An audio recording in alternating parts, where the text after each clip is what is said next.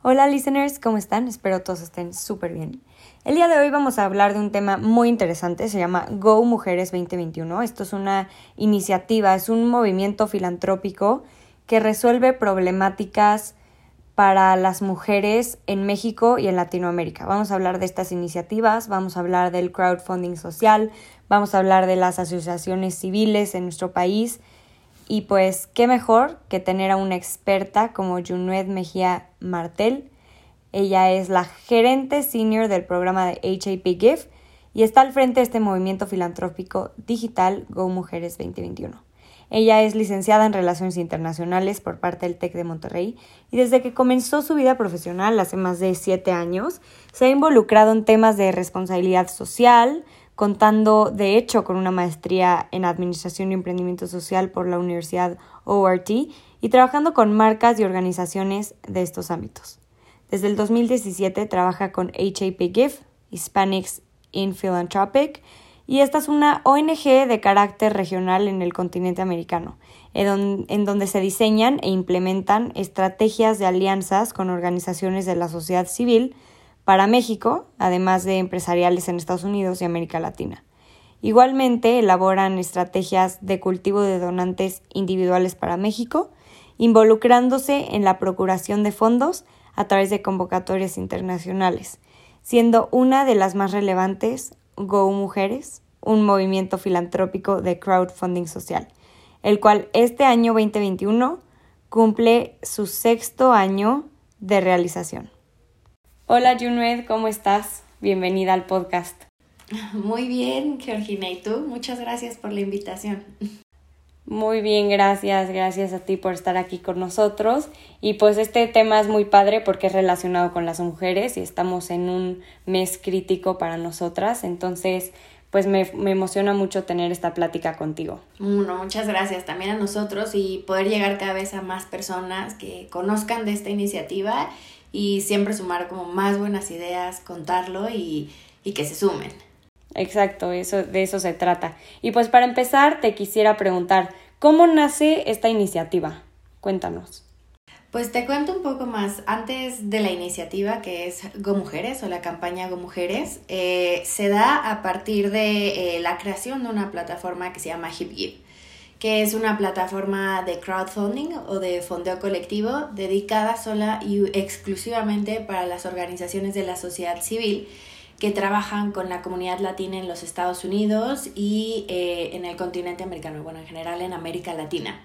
Y esto frente a una respuesta también de bajar como este concepto de filantropía tradicional que se tenía de, o que se sigue teniendo muchas veces de que solo las personas que tienen como un gran eh, poder adquisitivo se quedan estas fundaciones muy grandes y mucho en renombre, y bajar este concepto a, a un concepto mucho más normal para personas como tú y como yo, que, que entendamos que este tema de la filantropía no requiere tener un gran capital ni, ni ser una persona, o sea, muy conocida a nivel este, internacional, nacional, sino que desde el lugar en donde nosotros estamos con lo que tengamos, ya sea un recursos económicos, eh, de tiempo, de conocimientos, podemos hacer un cambio positivo eh, en, en, nuestro entorno. Entonces, eh, con esta misión, o sea, nace esta plataforma y al ser eh, parte de una organización que se llama Hispanics in Philanthropy, eh, que tiene sede en los Estados Unidos y también tiene sede en México, que se ha dedicado a trabajar por eh, los derechos de los latinos en Estados Unidos, con programas transnacionales este, desde Estados Unidos, México y Centroamérica, principalmente en temas de migración, temas de liderazgo y un tema bastante importante para nosotros, que es un programa de equidad de género. Y entonces es así justo con la, la, forma como normal en que trabajamos de conectar como fundaciones, con organizaciones de base que hacen muy bien su trabajo día a día, que frente a los problemas ya tienen cuáles son estas eh, soluciones y cómo estar atacando este problema de raíz. Eh, surge en conjunto con el programa de equidad de género esta iniciativa también de llevar este programa que como organización ya veníamos trabajando al mundo digital y es decir, sumar estos esfuerzos en los cuales podríamos eh, dar visibilidad a los distintos eh, problemas, pero también soluciones que existen en las comunidades en cuanto a temas de, eh, de desigualdad o de poca equidad de género que existen en, en, en la región. Entonces es así como surge y además de esto tenemos también como un componente bien importante con las organizaciones, porque no nada más es la plataforma, para visibilizar las distintas causas, sino también es justo todo este proceso de capacitación, de acompañamiento, de cerrar estas brechas de tecnología y estas brechas digitales con las organizaciones, que es bien importante porque tú puedes tener un proyecto, pero si no lo comunicas bien, si no tienes una buena estrategia de comunicación, no va a llegar a ningún lado. Entonces ha sido ya esta ya es la sexta edición y ha sido como un aprendizaje tanto para las organizaciones como para nosotros desde los distintos recursos eh, que les podemos dar a ellas.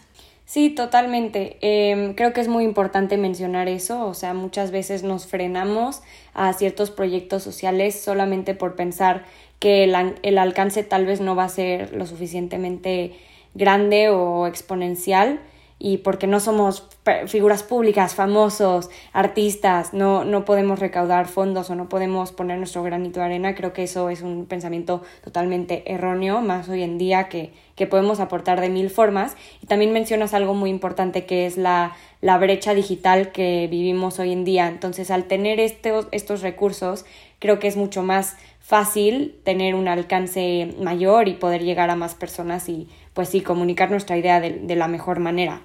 Y para pasar a la segunda pregunta, ¿qué te motivó a hacerlo especialmente por las mujeres? La realidad es que, pues digo, además de, ser mujer, de que próximamente voy a ser mamá. Eh, Ay, felicidades. De que desde, muchas gracias.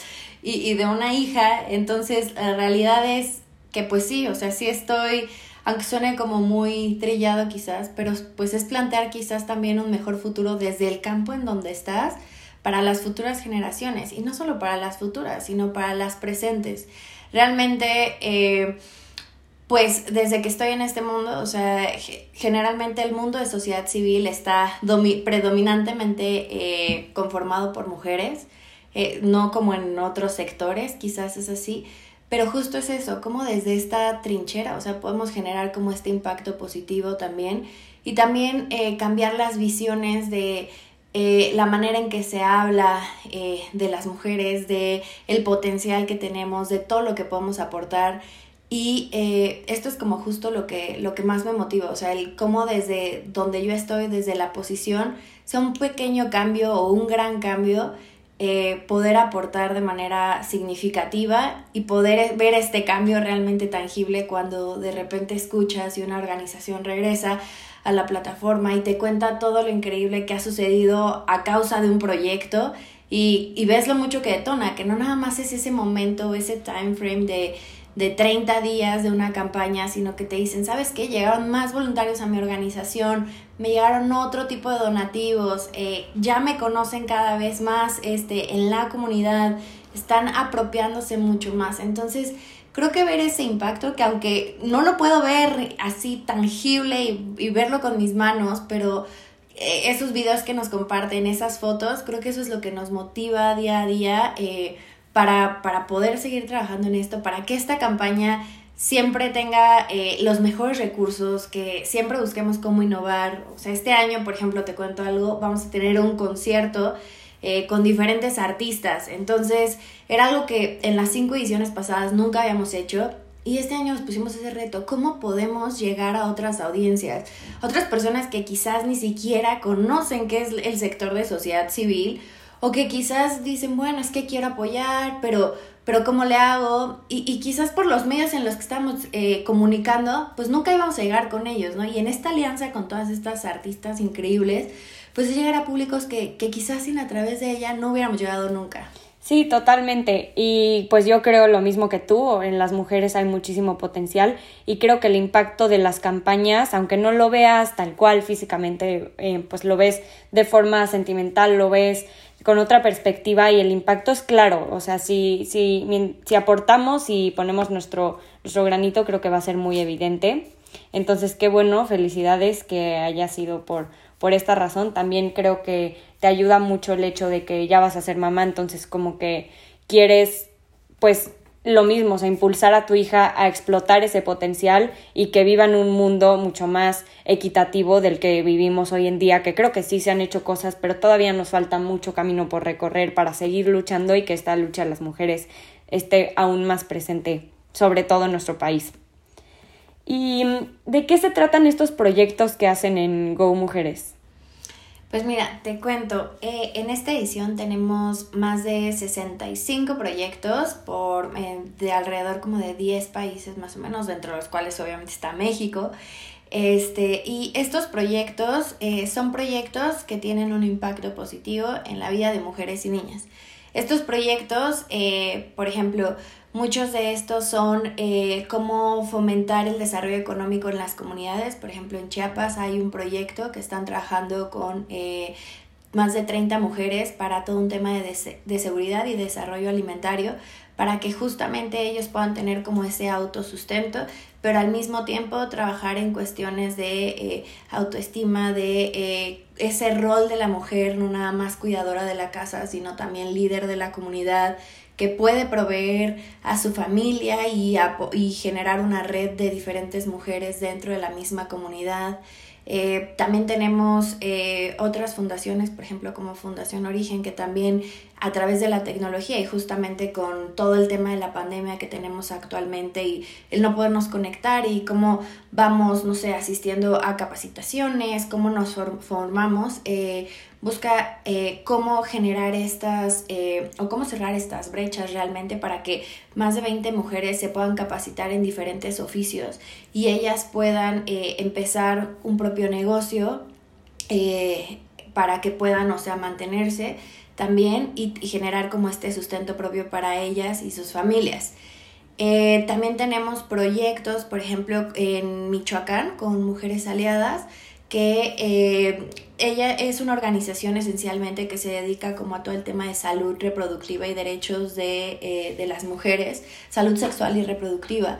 Entonces trabajan mucho con parteras. en esta ocasión, obviamente, pues este es de los trabajos que no pueden quedarse en casa y, y durante la pandemia pues obviamente todos hemos tenido este desgaste tanto eh, físico, emocional eh, y también profesional y entonces ellas tienen un proyecto muy bonito que creo que es algo que, que cada vez más tiene mucha más presencia o resuena, que es un proyecto de autocuidado. Entonces, Obviamente este, este proyecto es de los que también más eh, me gusta mucho porque es como cuidamos a las parteras para que ellas puedan dar como este mejor servicio, este mejor trabajo y darle lo mejor eh, a las personas con las que ellas están atendiendo. Em, en Tlaxcala también tenemos otro proyecto, por ejemplo, que eh, Tlaxcala es de los eh, estados con un mayor índice de trata de, personas, en específico de, de, de, niñas y mujeres. Entonces esta organización justamente lo que se dedica es a dar justo estas talleres, estas conferencias para justo cómo prevenir y cómo trabajar con las jóvenes para prevenir todo el tema de trata de personas. Em, en Chihuahua, me digo ahora me voy como hacia el norte, traemos un eh, otro proyecto eh, con una organización que justamente, eh, digo, por desgracia, em, algunos de los índices de violencia intrafamiliar subieron en muchos de nuestros estados. Entonces, esta organización en Chihuahua justamente está trabajando para seguir brindando en su centro, eh, en el centro que ellos tienen, atención a mujeres que han, han sufrido este, de violencia intrafamiliar, desde temas legales, apoyo psicológico. Entonces, así como te cuento ahora, o sea, hay una eh, diversidad bien grande de proyectos eh, a nivel México. puedo decir que sí, que sí están representando casi a toda la República Mexicana. Este, y, y esto es como de todo lo que estamos teniendo ahorita. Wow, qué orgullo. Además, en temas muy recientes, o sea, como dices, el impacto de, de, la pandemia creo que ha sido evidente también en muchas, bueno, en todas las comunidades del país, en todos los estados del país. Entonces, al apoyar, por ejemplo, en la violencia familiar, creo que, que es clave, es importante, sobre todo porque los índices han estado escalando de forma exponencial. Entonces, qué bueno que existan estos proyectos. No sabía que habían tantos, digo, ahorita me, mencionas algunos, pero sé que tienen muchísimos más. Entonces, pues qué bueno que, que estén preocupados por esa parte. Y Junued, ¿cómo se ve el, el, panorama para estas mujeres en países que no son México? Ay, te puedo decir que enfrentan los mismos retos, quizás unos con, o sea, con mayor profundidad y otros con menor profundidad, dependiendo mucho del contexto. La realidad es que eh, como plataforma y como organización trabajamos muchísimo con organizaciones de base, que muchas de estas trabajan con comunidades indígenas o eh, comunidades rurales. Entonces, eh, te puedo decir que sí hemos visto como cierta similitud como en las problemáticas que aquejan a las mujeres independientemente como del país en el que estén. Por ejemplo, em, en Puerto Rico eh, está, hay una organización que se llama Ciencia Puerto Rico, eh, que así como ella hay muchas otras que también están trabajando eh, a favor de la inclusión de las mujeres o de generar más espacios para que las niñas desde muy jóvenes conozcan o se integren a todo el tema o a todo el mundo de la tecnología, ¿no? Cómo acercar a ellas a este tipo de carreras y vean que es un lugar donde ellas pueden pertenecer, pueden ser, pueden desarrollarse, pueden mostrar todo lo que ellas pueden hacer y que no es una carrera de hombres, por decirlo así. Entonces, esta organización trabaja fuertemente para fortalecer a las niñas por abrir justo ese panorama y brindar estos caminos eh, hacia ellas. En Colombia, eh, con Fundación Comparte una Vida de Colombia, eh, están trabajando, digo, por todos los temas también de, migración que, se encuentran, digo, al ser un, un país también que está recibiendo migración por todos los movimientos o flujos que hay en Latinoamérica. Eh, justamente muchos de estos obviamente no cuentan con eh, los servicios de educación o de salud básicos. Entonces, esta organización lo que está trabajando es poder trabajar en específico con las niñas que son migrantes para eh, poder brindarles educación y sobre todo un tema que, que muchas veces no se habla tanto, pero es un tema de educación menstrual, ¿no? que, a veces ni acceso a toallas sanitarias tienen. Entonces, ¿cómo pueden dar ese acceso? ¿Cómo hacerle eh, conocer, o sea, a las niñas que esto es parte de un proceso fisiológico, o sea, de, su cuerpo, de crecimiento? Entonces, desde estos temas como bien chiquitos que están tratando con ellas. Y eh, en Guatemala, por ejemplo, también hay... Eh, muy, muy parecido al programa que está en Chiapas, pero este es un círculo de mujeres eh, que, que, que están en Guatemala y justamente lo que están ellos buscando es cómo generar nuevas lideresas. Es decir, cómo a partir de este grupo de 200 personas se van haciendo este intercambio de... Eh, de, de, cómo entre ellas, o sea, levantarse de, como una a otras en este contexto de los problemas que han estado surgiendo, de que no se sientan aisladas, de cómo fortalecer esta autoestima y, y este como propio reconocimiento de lo que ellas son, eh, de que sean más conscientes, o sea, generar esa conciencia colectiva de lo que es la violencia de género y cómo seguir mejorando estas relaciones, cómo identificarle, estar más pendientes y justo no, no normalizarlo, ¿no? O sea, sacar de eso. Entonces es un trabajo colectivo donde no es que alguien llegue y les dice esta es la verdad, sino entre ellas van, van tejiendo y van creciendo eh, toda esta concepción. Sí, yo creo que, que, estos problemas, así como los vemos en México, bueno, ahora tú los mencionas, en toda Latinoamérica, son, son reales, existen, y las mujeres sí pasan por esa gran desigualdad muy, muy creciente y muy, muy evidente.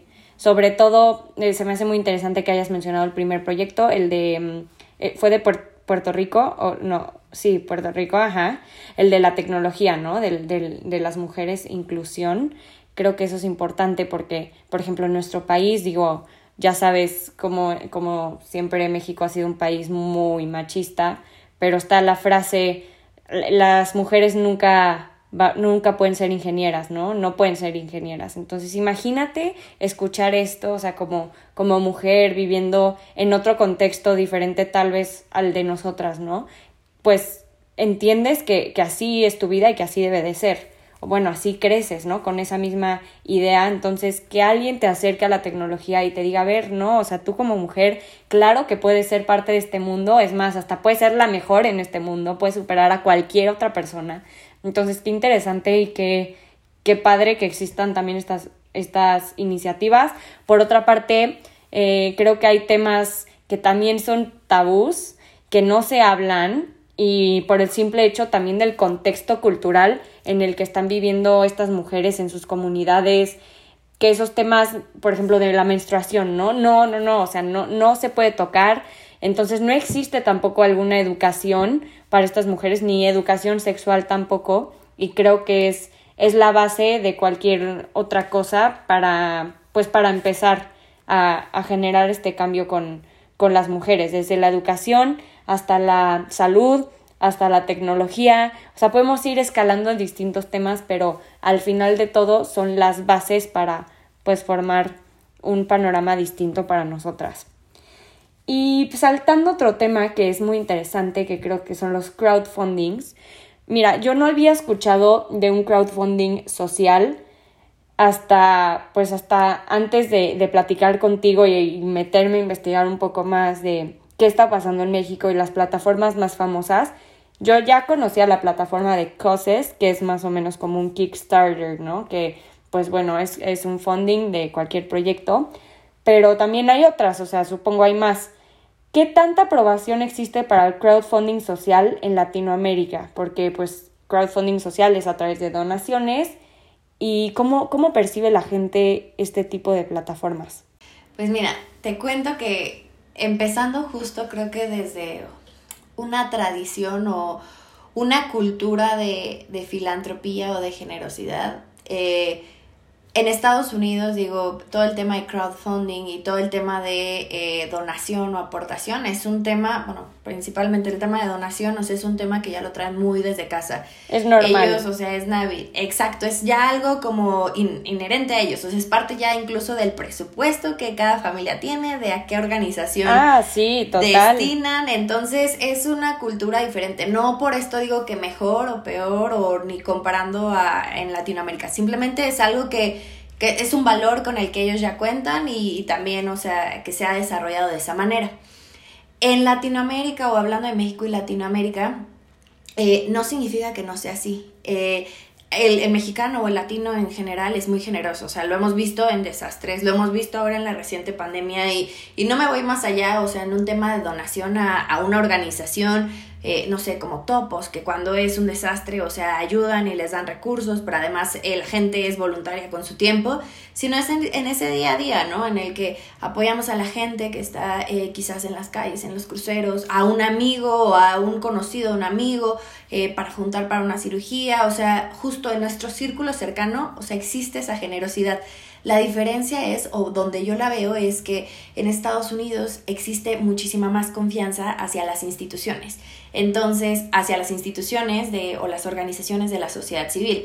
Entonces, su ayuda o el aporte que ellos dan es muchísimo más formal, ¿no? Ellos los hacen a través de organizaciones porque creen que es la mejor manera de cómo invertir sus recursos o e invertir esa porción que ellos han dedicado eh, de, de su sueldo, de sus ahorros, para ver este impacto en su comunidad, además de otras acciones que ellos puedan generar este, alrededor de la misma.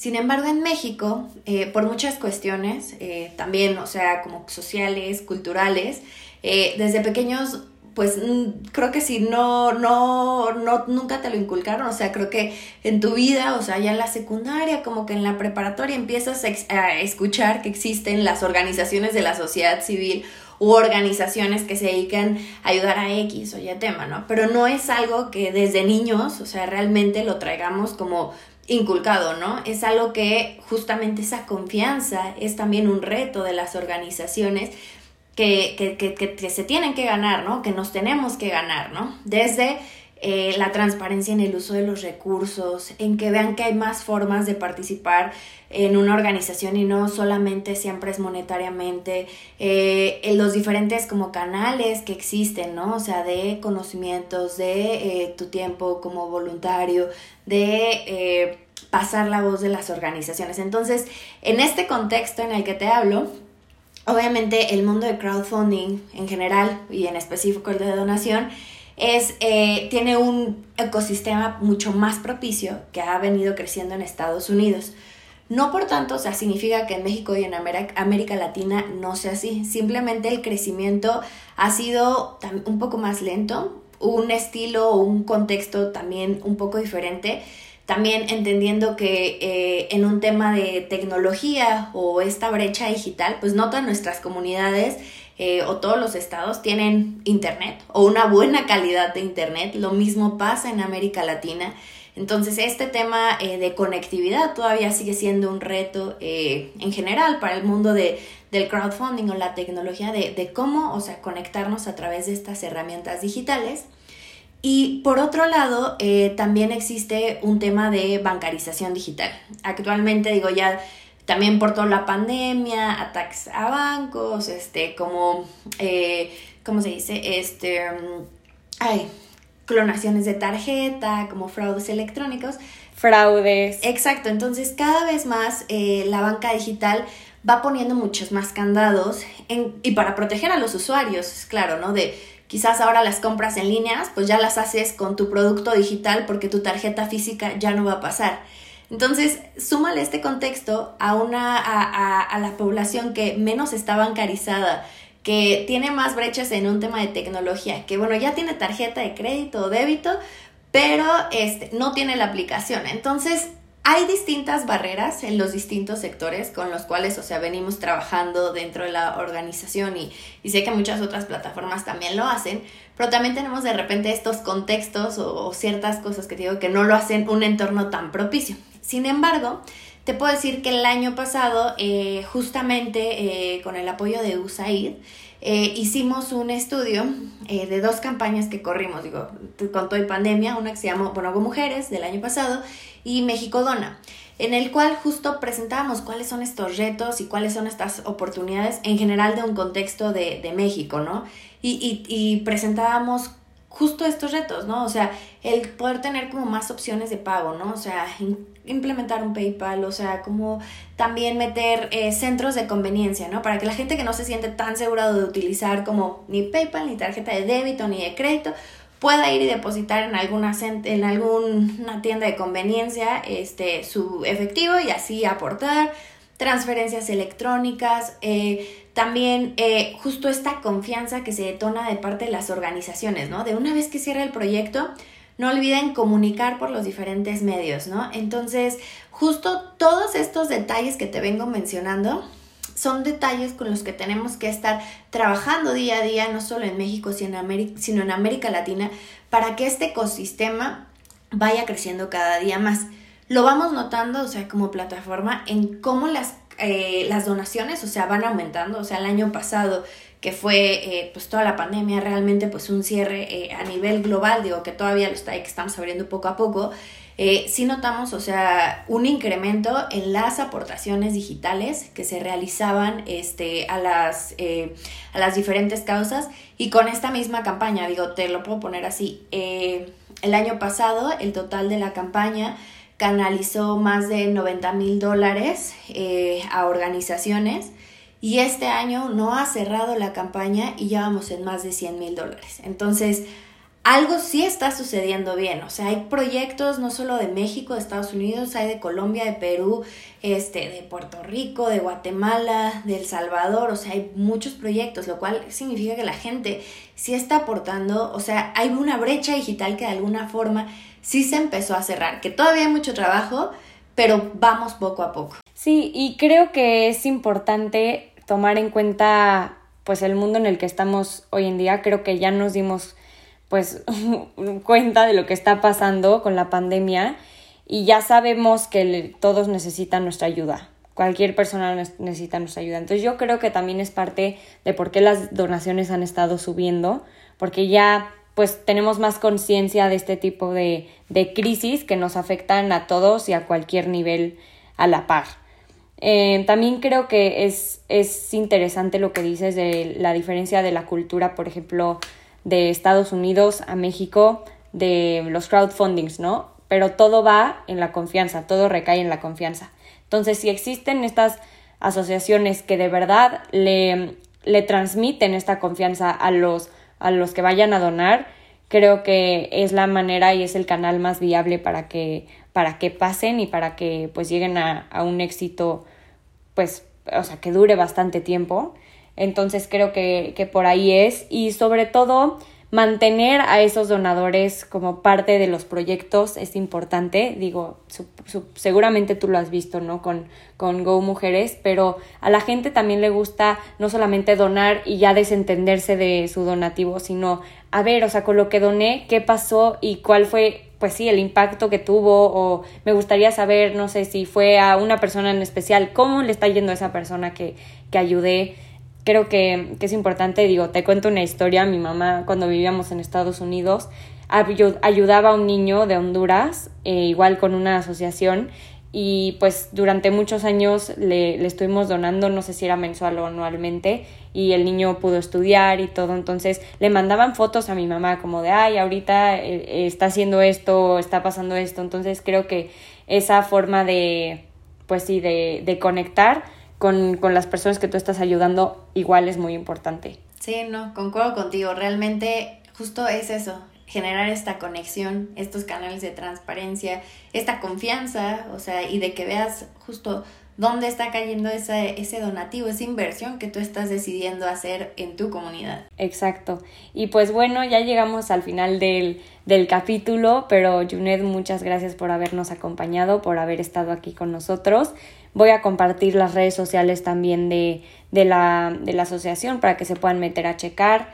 Eh, Go Mujeres y todas las iniciativas que tiene. Creo que es muy, muy interesante también saberlo por, nosotros como simplemente información y para aportar un poco más es el canal eh, el canal más viable y pues totalmente como hablábamos de confianza. Entonces pues muchas gracias por haber estado aquí y qué buena plática. Muchísimas gracias a ti Georgina y eh, gracias igualmente por el espacio.